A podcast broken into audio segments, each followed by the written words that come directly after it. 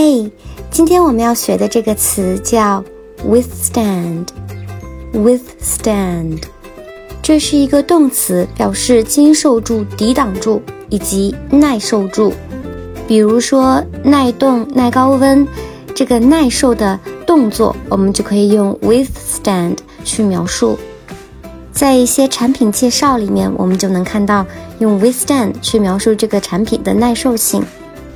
举一个例子。